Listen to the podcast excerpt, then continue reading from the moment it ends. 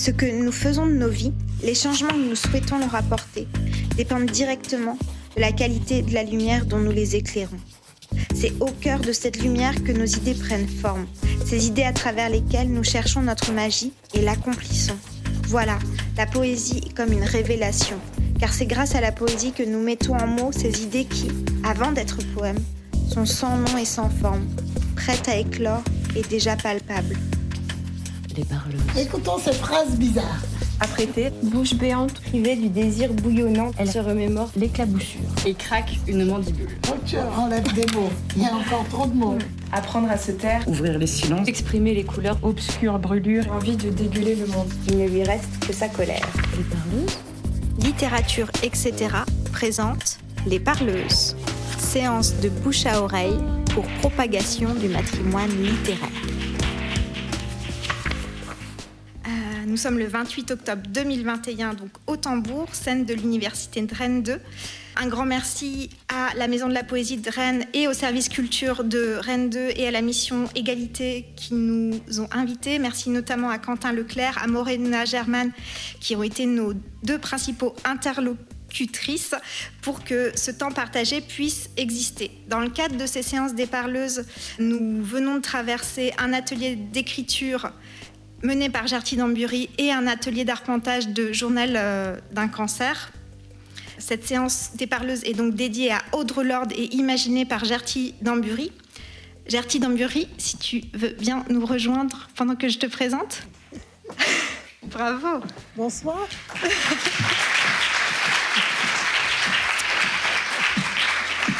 Gertie Dambury ta biobibliographie est longue comme un fleuve bouillonnant. Tu es donc née à Pointe-à-Pitre en Guadeloupe. Tu es autrice et metteur en scène. Tu as étudié l'anglais, l'arabe et les arts du spectacle. Tu écris et mets en scène pour le théâtre depuis 40 ans. C'est pas vrai. si. Tes pièces, dont certaines sont traduites en anglais et en espagnol, ont été montées en Guadeloupe, en Martinique, à Avignon, à Paris, à La Havane et à New York. Ta pièce Tram a reçu le prix SACD de la dramaturgie de langue française en 2008. Tu travailles également sur le théâtre africain-américain. Tu as écrit un essai sur l'histoire du premier théâtre ouvert par les Noirs à New York en 1821. Il s'intitule Le rêve de William Alexander Brownie. Ta dernière pièce intitulée La radio des bonnes nouvelles redonne la parole à des figures féminines méconnues ou oubliées et a été créée en mai 2018 à la Guadeloupe. Tu as également publié deux romans, Les Rétifs qui porte sur les événements de mai 67 en Guadeloupe et a été traduit en anglais et publié à New York par The Feminist Press. Tu as également écrit La Sérénade à Poinsettia, qui est ton second roman. Tu publies également de la poésie, euh, des titres comme Effervescence, Rabordaille, Fureur enclose. Tu es militante afroféministe, active au sein du collectif Décoloniser les arts, dont tu es l'une des fondatrices en 2015. Et tu viens de traduire les poèmes d'Audre Lorde dans le recueil La licorne noire, publié aux éditions de l'Arche dans la collection des écrits pour la parole. Et quand je t'ai parlé des parleuses, assez rapidement, tu m'as à ton tour parlé de voix de femmes de la Caraïbe, parmi lesquelles Virginie Samper, Cléante Desgraves Valxin, Dulce Maria Loynaz, Louise Bennett, Suzanne Césaire ou encore Enriqueta Arvela Lariva. Je dépose leur nom ici pour qu'ils fassent germer d'autres séances des parleuses. Et je t'invite, cher Gertie Dambury, à partager avec nous ta lecture de l'œuvre d'Ordre l'Ordre. À toi.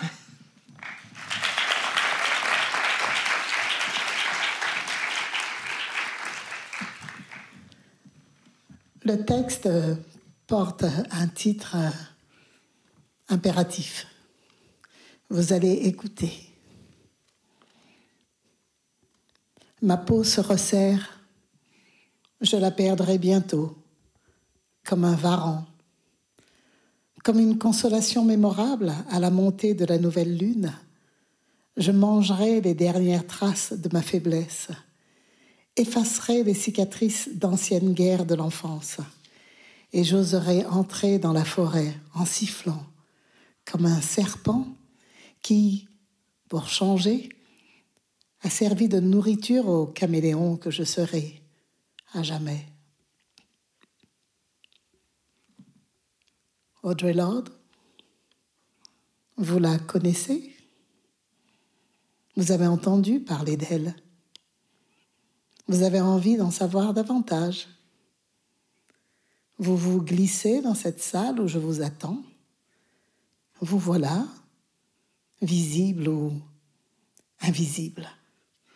Ombre un peu lointaine pour certains, mais présente, résolue à aller jusqu'au bout de cette découverte, celle d'une poétesse longtemps sous-estimée, encore sous-estimée, puisqu'une institution française a refusé l'aide à la traduction de ce premier recueil en français parce que sa poésie n'en serait pas. Il y aurait un intérêt à publier ces textes théoriques, mais pas sa poésie. On en pleurerait. Audrey Lord. Son nom circule de plus en plus, après un long silence. Un nom qu'on se demande comment prononcer déjà. Audrey Lord Audrey, ainsi que l'écrira plus tard son ami personnage Muriel dans sa biolithographie Zami. Audrey avec un I. Peut-être Audrey avec l'Y à la fin. Mais non, elle a banni cette Y de sa signature à peine avait-elle appris à écrire, à l'âge de 4 ans. Je n'aimais pas la queue de l'Y qui se balançait sous la ligne dans Audrey.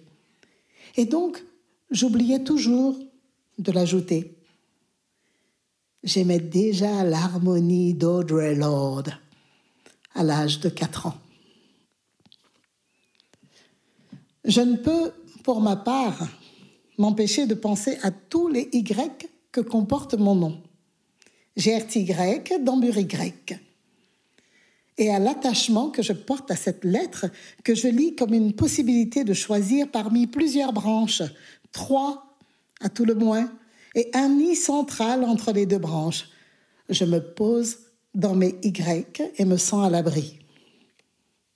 Audrey, elle, est une enfant qui s'affranchit du nom donné et qui s'affranchira par la suite de bien d'autres attributions pour se redéfinir, pour tenter de se cerner elle-même, pour transformer durablement nos sociétés, pas uniquement celles des États-Unis, mais toutes les sociétés qui écrasent les humains, répriment les êtres libres.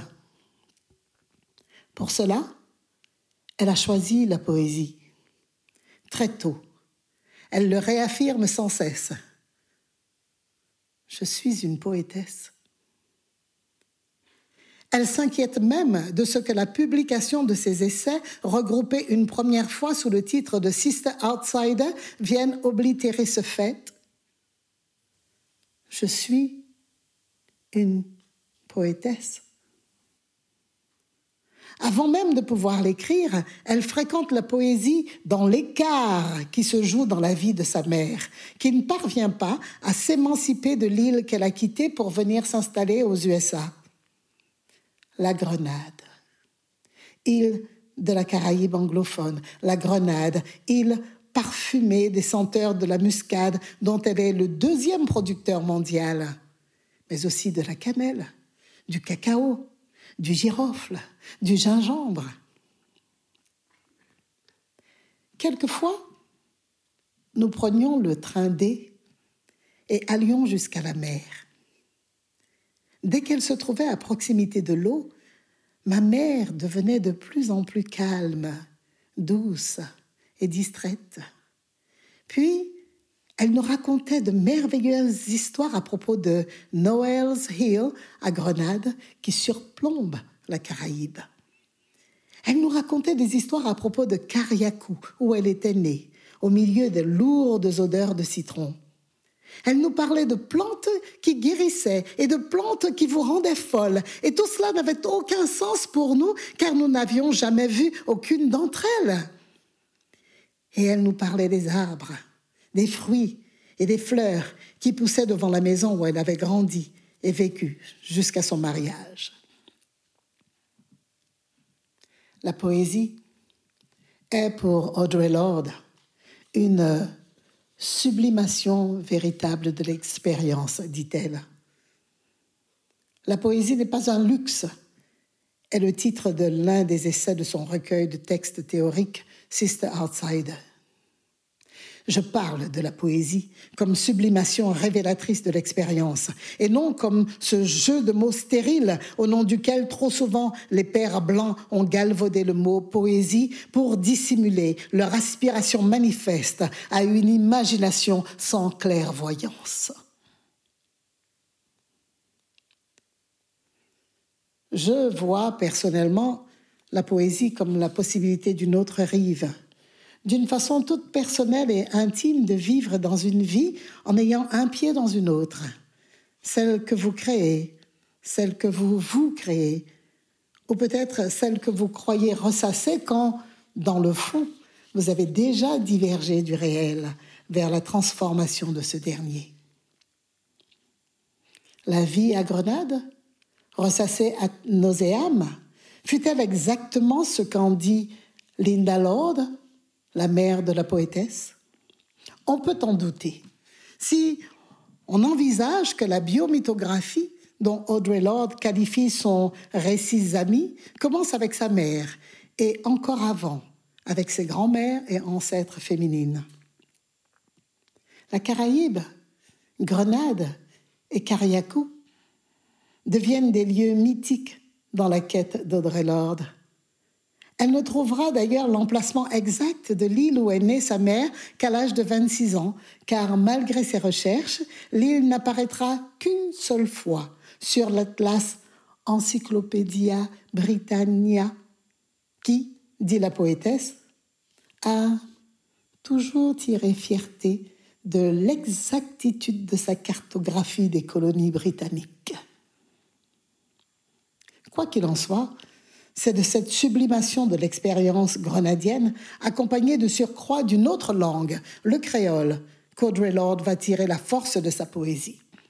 Son père et sa mère se parlent, derrière des portes fermées, dans ce créole que dans l'enfance d'Audrey Lorde, on nomme encore patois. Il faudra attendre les années 70 pour que la linguistique, s'intéressant de plus près à la structure de ces différents toi, les hisse dans la catégorie de langue créole, en insistant, qui plus est, sur le fait qu'il s'agit des dernières langues à être apparues et dont on peut retracer la structuration, ce qui leur vaut d'être de remarquables outils de compréhension de la naissance et de la formation d'une langue. Je partage avec Audrey Lorde cette relation à une langue occultée, que les parents de la poétesse ne lui transmettront pas car, du moins le croit-il, elle empêcherait son intégration aux USA. Cette langue que mes propres parents traquaient dans nos dialogues entre frères et sœurs. Rappelons que jusque dans les années 80, il était strictement interdit d'utiliser cette langue dans les cours de récréation en Guadeloupe et qu'il m'était personnellement défendu de m'adresser en créole à mes parents.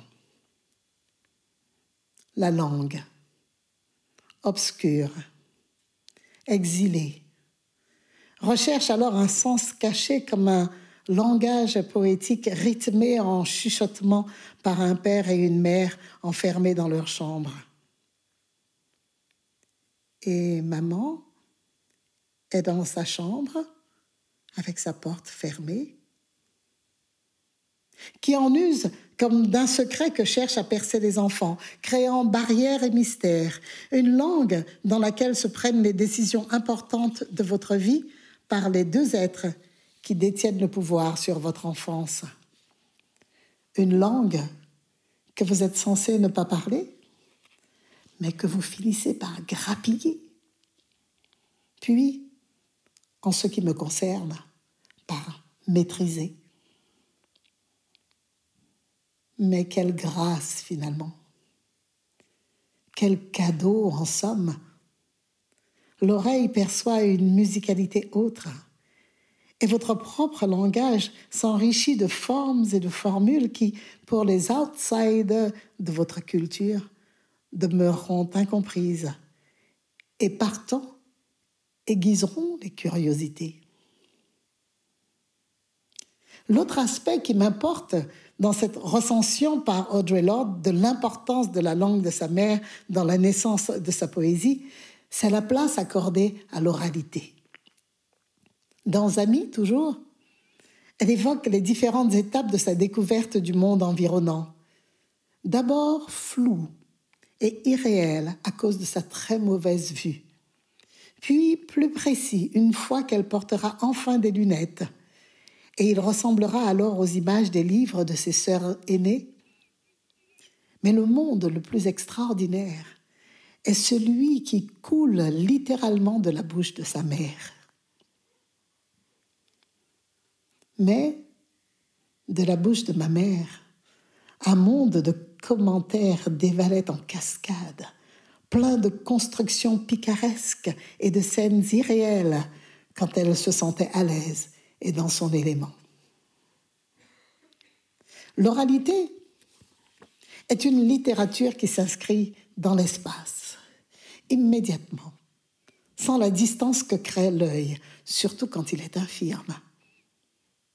C'est un encouragement de l'exploration de son intériorité que la mère convie l'enfant qui, peut-être, ferme les yeux pour laisser couler en elle ces cascades de scènes picaresques, conter, raconter, dévoiler le mystère du monde lors de soirées pleines d'ombre. Ma mère également a rempli ce rôle dans ma vie. Nos mères ont ouvert notre imaginaire sur un univers irréel dans lequel des esprits se déplacent en battant des ailes. Lorsque Audrey Lorde parle des rituels de sa mère à la Toussaint, du fait d'allumer des bougies pour éloigner les soucougnants. Elle, elle écrit soucoyant. Chez nous, on dit soucougnant. De peur qu'ils ne viennent sucer le sang des bébés à la Toussaint, je frétille intérieurement en me disant que, comme moi, Audrey Lorde a entendu parler de ces êtres maléfiques, évidemment des femmes, accusées de maîtriser leur corps, de se transformer et s'envoler au-dessus des hauts fromagers, arbre tutélaire de nos îles, arbre aux personnes esclavisées, pendues pour l'exemple, et peut-être est-ce de cette énième violence des esclavagistes que vient la légende des Soucougnons. Je me dis également que bien que la Caraïbe traverse à ce point sa biomythographie, l'existence, la politique, la situation sociale et la culture de la région sont assez peu évoquées dans les critiques et recensions de ses écrits. Pourtant, dans Sister Outsider, le texte Grenade revisité offre une analyse politique de l'invasion de la Grenade par les États-Unis d'Amérique en 1983. J'ai été immédiatement frappé par ce texte, d'autant plus qu'en 1983, je pensais encore avec amitié à ces jeunes hommes de l'île de la Grenade, représentants du gouvernement révolutionnaire que j'avais rencontrés à l'édition du festival Carifesta de 1981 à la Barbade.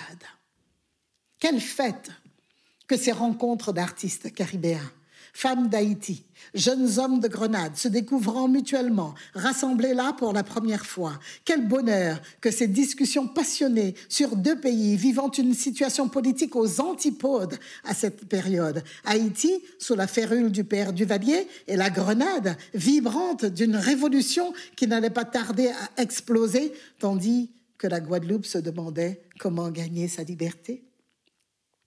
Quelle fierté que celle de voir de si jeunes hommes et femmes endosser avec sérieux l'avenir de leur pays. Qu'est-ce qu'elle fut triste et révoltante, la disparition de Bishop et l'invasion arrogante des USA, qui illustrait cette photo de soldats US posant à un checkpoint devant une pancarte clamant Communism stops here.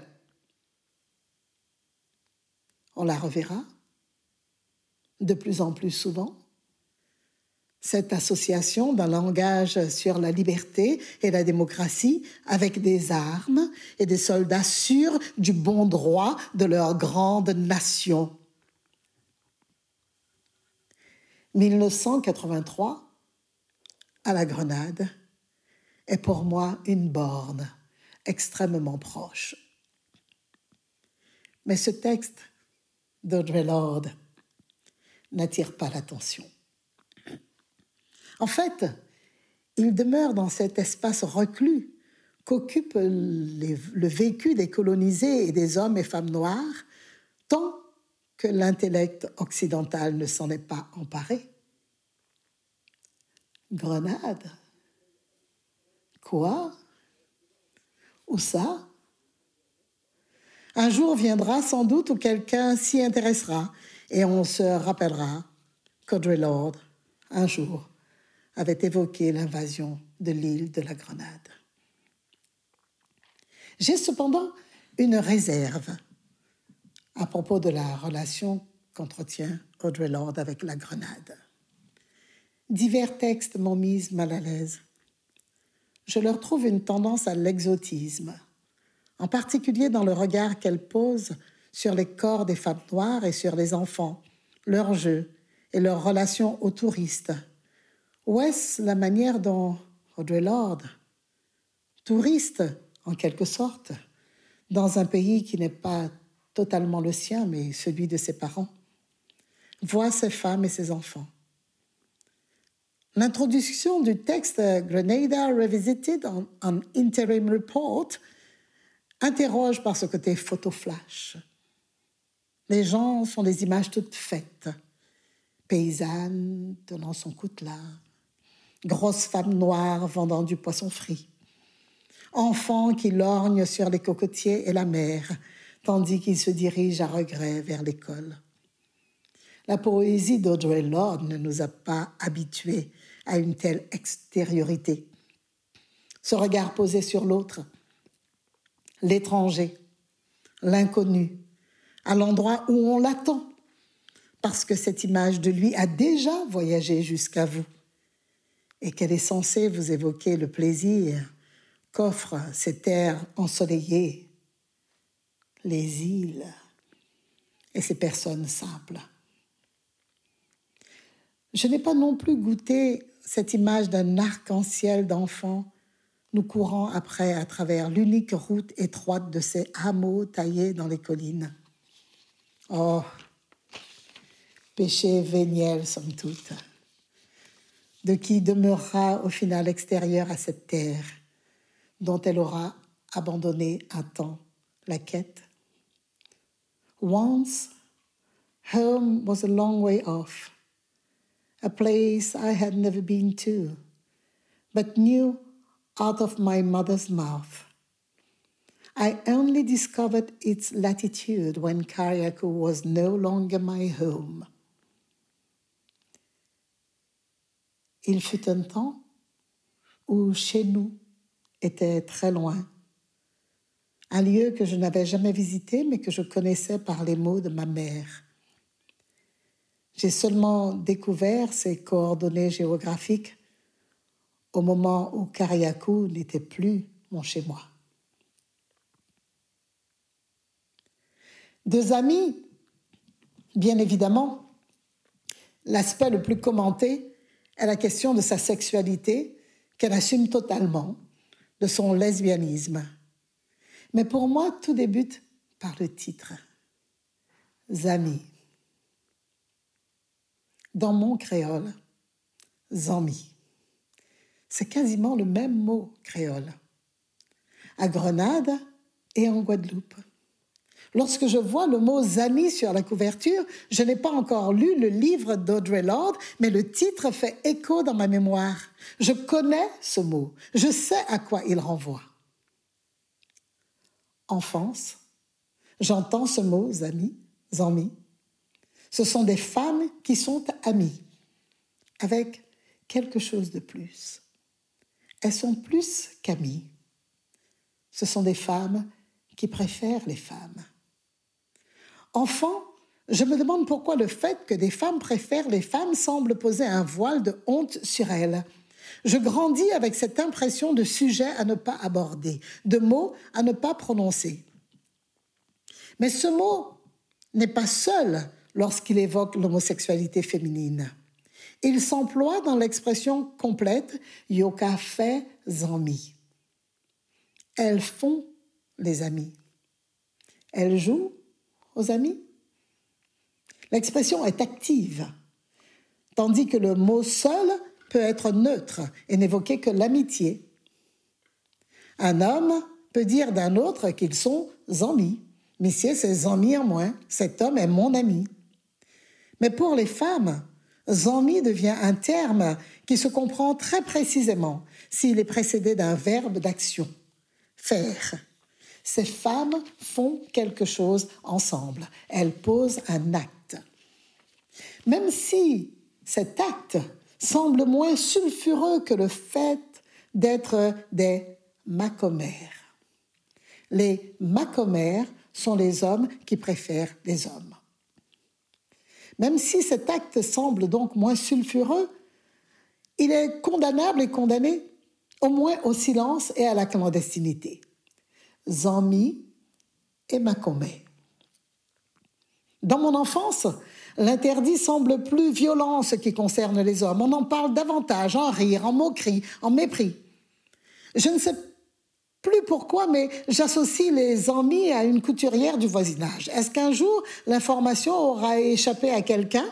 Murmure Rumeur J'imagine les mains de cette femme qui frôle les corps de ses clientes et j'ai un peu peur.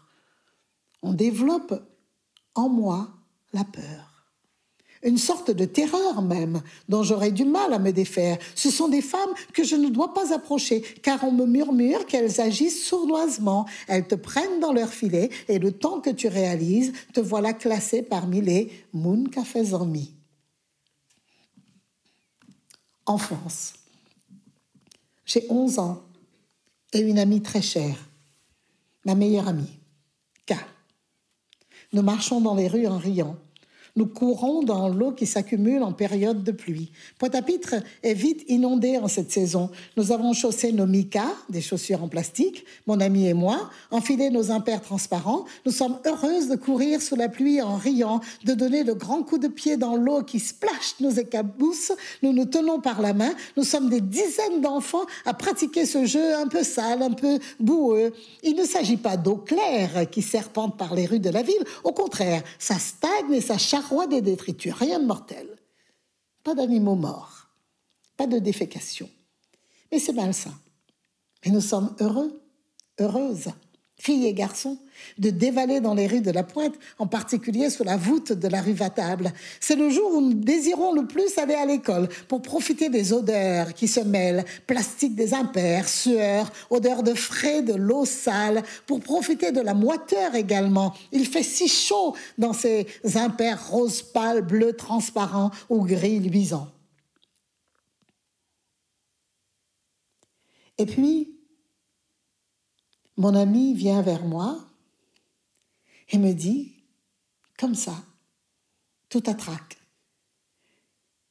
il ne faut pas qu'on marche main dans la main. Mon copain dit que nous faisons amis. Je suis interloquée. C'est terriblement honteux et violent. Nous ne devrons plus être que des amis se tenant à distance pour éviter d'ouvrir la porte à des commentaires qui ne savent rien de l'amitié, de la joie de l'amitié, des échanges de vêtements entre filles, des partages de chaussures sur la place, de goûters, de livres, d'histoires secrètes de garçons sur lesquels nous commençons à loucher. Nous sommes loin des corps de ces femmes lourdes que je crois connaître, ces femmes d'âge mûr dont j'essaie à peine d'imaginer la sexualité. Le mot n'est jamais prononcé, mais c'est bien de cela qu'il s'agit. Une limite franche, le passage de la complicité à la sexualité. C'est ce que je comprends. À 10 ans ou 11 ans. Voilà ce que véhicule le mot zami en Guadeloupe. L'expression fait zami. Et voici que mon ami et moi sommes classés dans cette catégorie risquant l'exclusion sinon totale, du moins marquée par une distance pleine de mépris. Voici que nous sommes réduites au silence. Ranger les rires, ranger la complicité bavarde, la liberté prise de s'exprimer à haute voix par les rues de la ville. Ce souvenir se fera brûlant lorsque je traduirai le poème Harriet. Harriet. Il y avait toujours quelqu'un pour nous traiter de folles, de mesquines coincées ou diaboliques ou noires. Noires. Et nous étions filles crépues, rapides comme des sèches se précipitant à couvert, essayant de parler, essayant de parler, essayant de dire la douleur dans la bouche l'une de l'autre, jusqu'à ce que nous apprenions à la brûlure du fouet ou de la langue, à la morsure de la trahison de l'autre, que le respect exige de garder la distance, en silence, de détourner les yeux du visage de l'autre dans la rue, de la belle bouche noire et des yeux familiers et prudents qui passent seuls. Je me souviens de toi, Harriet, avant que nous ne soyons séparés.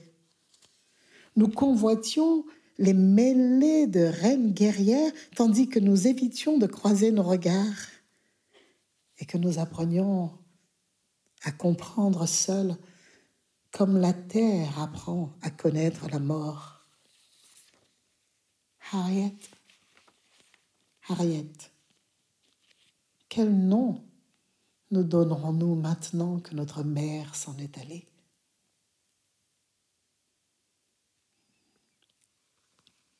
Le poème s'appuie, j'imagine, sur les souvenirs de son amie Jenny qu'évoque Audrey Lorde dans sa biomythographie. J'y retrouve la même complicité qu'entre mon ami K et moi, complicité de jeunes enfants, des rires, des échanges de costumes, des balades main dans la main dans les rues de la ville et tant d'autres partages d'une très grande intimité, de parfaite insolence même quelquefois, comme ce jour où toutes deux se font chasser d'un autobus par le chauffeur parce qu'elles ont décidé de remplacer le mot mother par fucker durant tout le trajet. Une variation sur le terme motherfucker, en quelque sorte.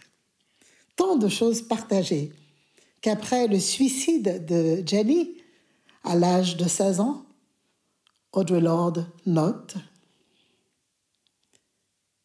Ce que je n'ai jamais fait avec Jenny, permettre à nos corps de se toucher et parler de la passion que nous ressentions, faire l'amour. Jenny meurt de sa rencontre avec son père et son oncle. Jenny est une victime du patriarcat. L'entrée tonitruante de son père dans sa vie, alors qu'elle n'avait jamais vécu qu'avec sa mère, l'arrivée de cet homme qu'elle n'avait pas connu, le besoin dévorant qu'elle ressent de vivre avec ce père, causeront sa perte. Lorsqu'elle meurt dans sa chambre d'hôpital et qu'Audrey lui demande Pourquoi, Jenny? Elle se contente de lui répondre Pourquoi quoi? Tu sais pourquoi? C'est la mère d'Audrey qui posera le verdict final. Cet homme qui se faisait appeler son père utilisait cette fille, on ne sait à quoi. Inceste, viol, prostitution. Les mots ne sont pas prononcés, mais ils flottent dans l'air comme dans toute vie de femme flotte en arrière-fond cet aéropage du patriarcat. Lors d'un entretien en 1975, Audrey Lorde parlera en ces termes de Jenny.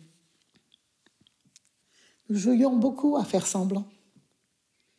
Nous avions pour habitude de nous câliner au lit et à faire semblant de nous aimer pour ne pas avoir à nous confronter au véritable acte. Ou plutôt, nous pensions que nous jouions, mais pas vraiment. Nous ne jouions pas, vous voyez. Nous n'avons jamais verbalisé nos sentiments. Ainsi retrouve-t-on le sens du mot zormi. Elle joue à être amie. Amis. Audrey Lorde choisit de se nommer ainsi. Elle choisit de donner un sous-titre à cet ouvrage, A New Spelling of My Name, une nouvelle façon d'écrire mon nom. Je réfléchis à la traduction de ce titre et je la relis à la manière dont Audre Lorde assume une autre manière de se nommer, de se définir, de se redéfinir. Et cela, elle ne cessera de le faire jusqu'à adopter à la fin de sa vie ce nom de Gamba Adissa qui signifie la guerrière, celle qui explicite son propos. Elle se redéfinit aux yeux de sa mère, de sa famille, de sa famille élargie, la famille caribéenne, puisque seule cette famille sait ce que signifie ce mot au-delà des frontières et des barrières de langue. En choisissant de se nommer ainsi, elle fait un triple mouvement. Elle pose la question au cœur de nos sociétés, la sienne, celle de sa mère, la mienne, avec calme et détermination. Et dans le même temps, elle élargit la question du lesbianisme, qui à cette période est vécu par bien des hommes et des femmes africains-américains comme une sexualité de femme blanche. Alors, quid des amis? Pourquoi le peuple de Grenade aurait-il un mot pour une sexualité qui ne serait pas nôtre Cet ouvrage est cependant passé assez largement inaperçu dans nos pays. À la Guadeloupe, c'est absolument certain. D'une certaine manière, la parole d'Audre Lorde sera parvenue jusqu'à nous à travers les textes de Sister Outsider et en particulier les outils du maître ne détruiront jamais la maison du maître. Mais dans la Caraïbe, nous demeurons encore imperméables à ce que dit le texte Zami, et en particulier à propos des silences et des rejets que vivent les femmes qui préfèrent les femmes. En troisième lieu, en analysant l'usage du terme zami par Audre Lorde, je voudrais faire référence à la recherche par les femmes noires de termes qui les définissent, à ce moment précis où le féminisme dit mainstream faisait totalement l'impasse sur la situation particulière des femmes noires. Audre Lorde dit qu'avant d'être une lesbienne, elle a dû survivre en tant que femme noire dans une société hostile à la base la question de l'autodéfinition se pose de manière plus aiguë pour les femmes noires, car la spécificité de leur oppression passe inaperçue aux yeux des femmes blanches, qui à l'époque mènent leur lutte de libération. Leur existence semble invisible. Audre Lorde rapporte qu'en 1970, lors de sa participation à la première marche des femmes à New York, elle se trouvait avec des femmes blanches qui discutaient sur le fait qu'il était difficile de trouver des femmes mexicaines ou autres pour garder leurs enfants. Elle avait été époustouflée par le fait que ces femmes were discussing the problematic girls they hired to make them free. Discutaient entre elles de ces femmes problématiques dont elles louaient les services pour se libérer. Audrey Lorde dit Si nous ne nous nommons pas nous-mêmes, nous ne sommes rien. En tant que femme noire, je dois gérer la question de mon identité, ou je n'existerai tout simplement je ne peux pas me fier au monde pour qu'il me nomme affectueusement, car il ne le fera jamais. Si le monde vous définit, il le fera à votre désavantage. Donc, soit je serai définie par moi-même, ou pas du tout. De ce point de vue, ça devient une question de survie. S'attribuer donc le titre de Zami est une manière de poser la question de sa sexualité, de son point de vue de femme noire d'origine caribéenne. Alice Walker, écrivaine africaine-américaine, a également tenté de poser sur sa sexualité un autre terme que celui de lesbienne, celui de womaniste. Ce terme a certainement été beaucoup plus discuté que celui de Zami, qui a peut-être été davantage pensé comme un titre fictionnel que comme une référence réelle, une référence liée à l'expérience de populations largement invisibilisées. Il y aurait d'ailleurs toute une étude à mener sur l'effacement de la caribéanité de bien des créateurs et créatrices africaines-américaines. La parole d'Audrey Lorde s'adresse à toutes les femmes. Elle nous somme de l'écouter, tandis qu'elle tente de définir ce qu'est la vie d'une femme noire, lesbienne, féministe, poétesse, atteinte d'un cancer et mère de deux enfants, dont un garçon, fille d'immigrants grenadiens et guerrière. Derrière chacune de ces portes se cache une part de son identité. Et la combinaison de toutes ces parts forme l'ensemble dont Audre Lorde tente de saisir à la fois les contours, les limites, les empêchements et les richesses. Mais surtout, depuis chacune de ces chambres intimes, elle tire un enseignement qu'elle tente de nous faire partager. Que savez-vous de ce qu'a de particulier la vie d'une féministe noire, tant dans ses rapports avec les féministes blanches qu'avec les hommes noirs et les autres femmes noires? Comment puis-je parvenir à vous faire entendre et sentir cette différence? Que savez-vous de l'endroit particulier que forme la combinaison de la maternité et du lesbianisme pour une femme noire de Harlem en 1951 Comment parvient-on à s'extraire de la condition d'immigré grenadienne lorsqu'en réalité on est né sur le sol américain? Qu'est-ce que cette analyse peut apporter à une femme noire? Comme moi, ayant grandi à Paris né de parents guadeloupéens, venu en France sur les ailes du BUMIDOM, le fameux bureau de migration des DOM.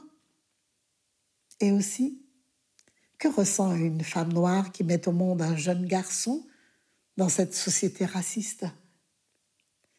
Nous le savons aujourd'hui car la parole se libère. Toute femme noire qui met au monde un fils dans ces sociétés racistes tremble à sa naissance, de l'avenir qui l'attend et de la mort qui rôde à chaque carrefour, qu'il soit en train de jouer dans les rues comme le jeune Trevor Martin, ou qu'il soit abattu d'une balle dans le dos sur un trottoir de New York comme le jeune Clifford Glover qui lui a inspiré ce poème. Lamento de femme pour enfants perdus. Des rumeurs naissantes sur l'inéluctabilité de ta mort sont diffusés par les hurlements persistants des gyrophares dans la lumière du matin. Je suis allongée, consciente que le temps du sacrifice est largement venu. Je brûle, langue affamée d'un feu ocre, onction de rage administrée par la main de la déesse de la foudre, séparant les plis de la terre avec un doigt qui fouaille. Je cède une goutte de sang dont je sais aussitôt qu'elle est perdue. Un homme s'est désigné gardien légitime des fœtus, des siècles d'enfants perdus, soumis à une guerre, traités de putains, massacrés, font de moi lointe des gardiennes pour la vie. Mais dans la lumière naissante, un autre sacrifice est revendiqué, incontesté. Une petite forme noire roule, descend une pente vallonnée en tirant sa traîne de sang gâchée sur le sol. Je me fissure en cris qui résonnent comme les gyrophares forant l'air trompeur du matin. Je suis courbé pour toujours à essuyer du sang qui pourrait bien être toi.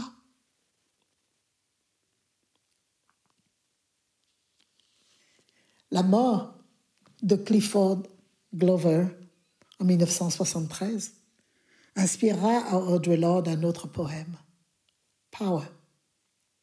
Cette fois, il s'agit d'une sublimation véritable de l'expérience ainsi que je vous l'ai dit plus haut. Audre Lorde définit sa poésie. Elle évoque, lors d'un entretien, le verdict prononcé au procès de ce policier qui a tué le jeune Clifford l'acquittement. Audre Lorde raconte qu'à l'annonce du verdict, elle était en train de conduire et qu'elle a entendu la nouvelle à la radio. Le jury était composé de onze hommes blancs et une femme noire. qui, elle aussi, a voté l'acquittement. Audrey Lorde a ressenti une telle colère qu'elle a éprouvé le désir de jeter sa voiture contre un arbre ou de renverser quelqu'un, tuer ou se tuer. Alors, elle s'est garée, a sorti son journal intime et a écrit ce poème. Pouvoir. La différence entre la poésie et la rhétorique, c'est d'être prête à te tuer toi-même plutôt que tes enfants. Je suis coincée dans un désert de blessures par arme à feu et un enfant mort extrayant son visage noir éclaté des rives de mon sommeil. Le sang qui coule de ses joues et de ses épaules enfoncées est le seul liquide à la ronde, et mon estomac répugne en imaginant le goût. Pendant que ma bouche se fend en lèvres sèches, sans loyauté ni raison, assoiffé de la moiteur de son sang. Pendant qu'il plonge dans la blancheur du désert où je suis perdu, sans imagerie ni magie, essayant de transformer en pouvoir la haine et la destruction, essayant de soigner mon fils mourant par des baisers, Seul le soleil blanchira ses eaux plus vite. Le policier qui a tué un enfant de 10 ans dans le Queens s'est tenu debout au-dessus du garçon avec ses chaussures de flic dans le sang enfantin. Et une voix a dit Vas-y, crève, petit fils de pute Il y a des enregistrements qui le prouvent. Au procès, le policier a dit pour sa défense Je n'ai pas remarqué sa taille, rien d'autre que sa couleur. Et il y a des enregistrements qui prouvent ça aussi. Aujourd'hui, cet homme blanc de 37 ans qui compte 13 ans dans le maintien de l'ordre a été libéré par 11 hommes blancs qui se sont déclarés satisfaits et une femme noire qui a dit ⁇ Ils m'ont convaincu ⁇ voulant dire par là qu'ils avaient hissé sa charpente de femme noire de 1,47 m au-dessus du charbon ardent de quatre siècles d'approbation de l'homme blanc jusqu'à ce qu'elle laisse filer le seul réel pouvoir qu'elle ait jamais eu, qu'elle ait enduit son propre utérus de ciment pour faire une tombe à nos enfants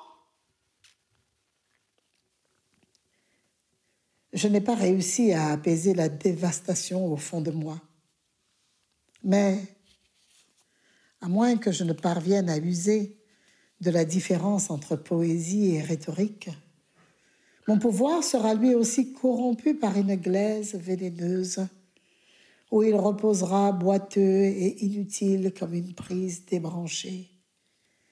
Et un jour, je me saisirai de mon câble adolescent et le brancherai à la prise la plus proche, en violant une vieille femme blanche de 85 ans, la mère de quelqu'un.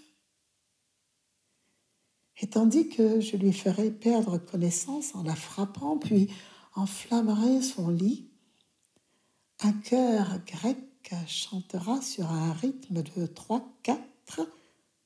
Pauvre chose, elle n'a jamais blessé une seule âme. Ce sont vraiment des bêtes.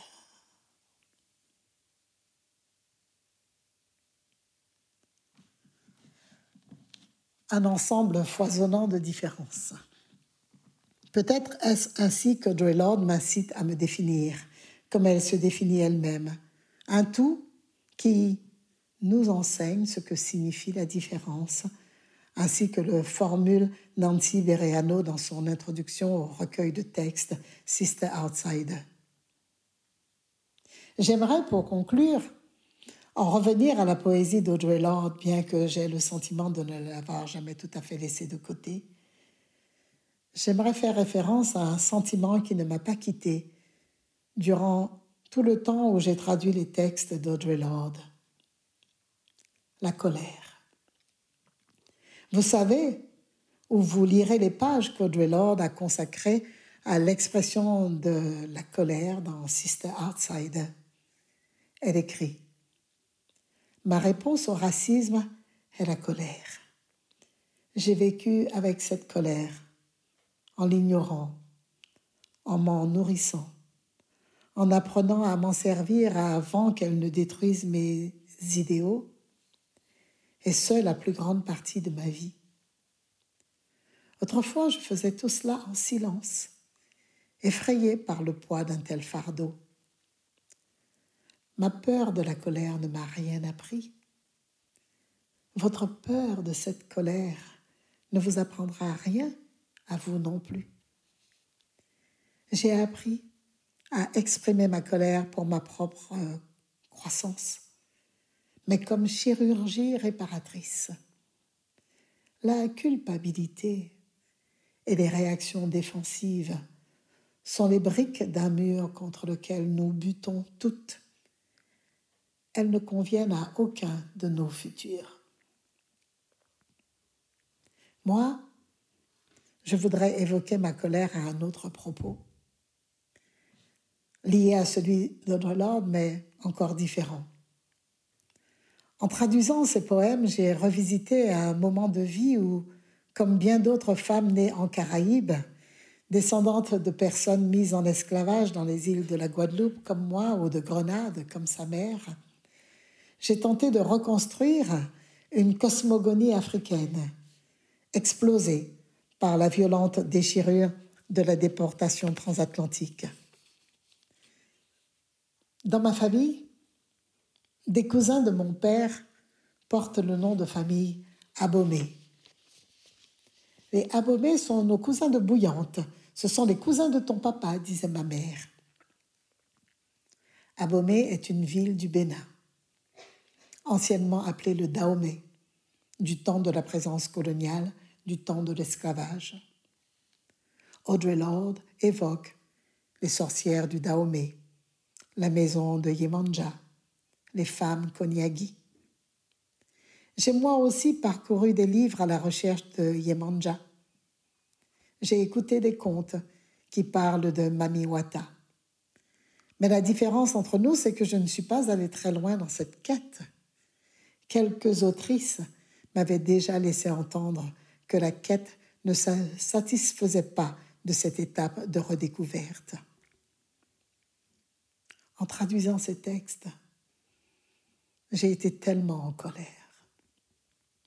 Que nous soyons, Audrey Lord et moi, et d'autres avant nous, ou en même temps que nous, contraintes, cela nous ne pouvons pas le nier, c'est une contrainte, de repartir à la recherche de pans entiers de cette histoire de franche rupture, de destruction de ponts derrière nous, de chemins que nous ne foulerions plus jamais, de familles que nous ne retrouverions jamais, malgré notre insatiable désir de nous sentir sœurs de ces femmes assises sur un petit banc sur un marché de Mopti ou de Lagos, qui parlent une langue que nous ne comprenons pas.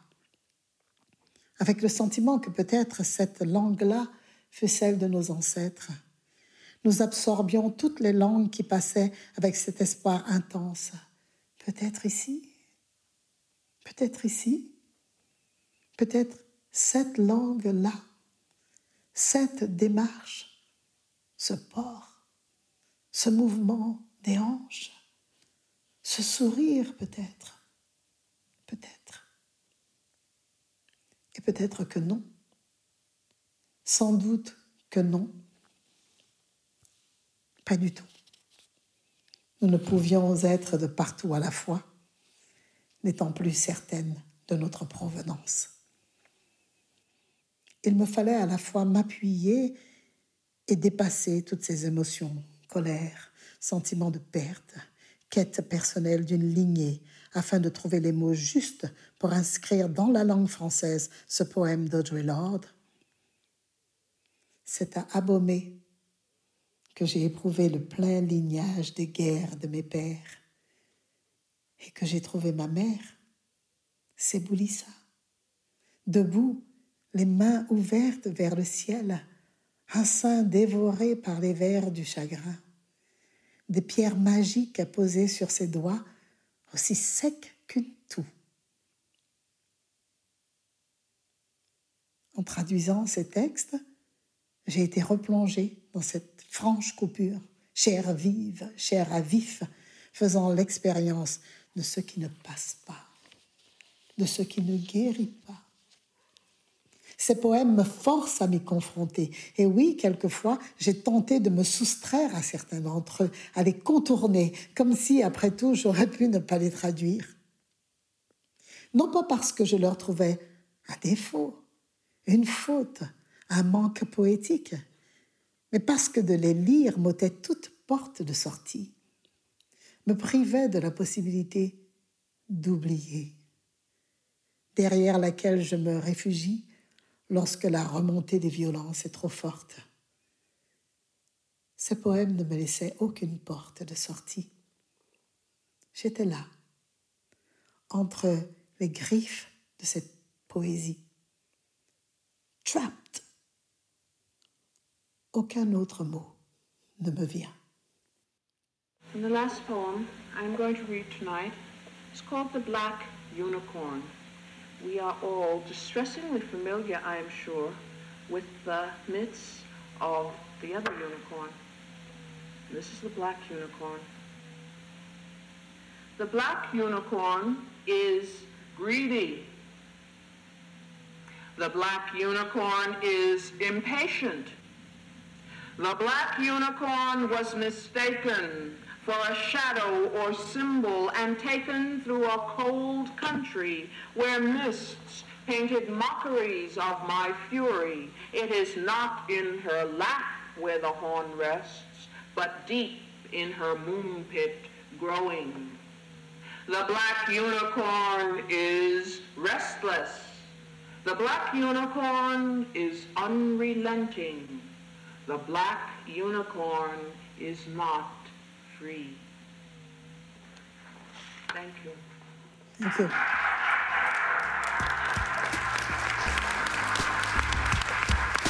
C'était Les Parleuses, un podcast itinérant imaginé par Littérature, etc. Direction Aurélie Olivier. Chargée d'administration, Yao Yu Zai. Chargée de médiation, Mathilde Recton. Ingénieur son, Lucie Piou. Marraine des Parleuses, Chloé Delhomme. Et merci spéciaux à Pascaline Mangin, Anna Rizzello, François Annick, Virginie Leblanc, Jérémy Vermersch et Gilles Varembourg. Les Parleuses, un projet soutenu par la SOFIA, la Fondation Yann Michalski, la DRAC Île-de-France, les régions Hauts-de-France et Île-de-France, la métropole européenne de Lille et la ville de Lille.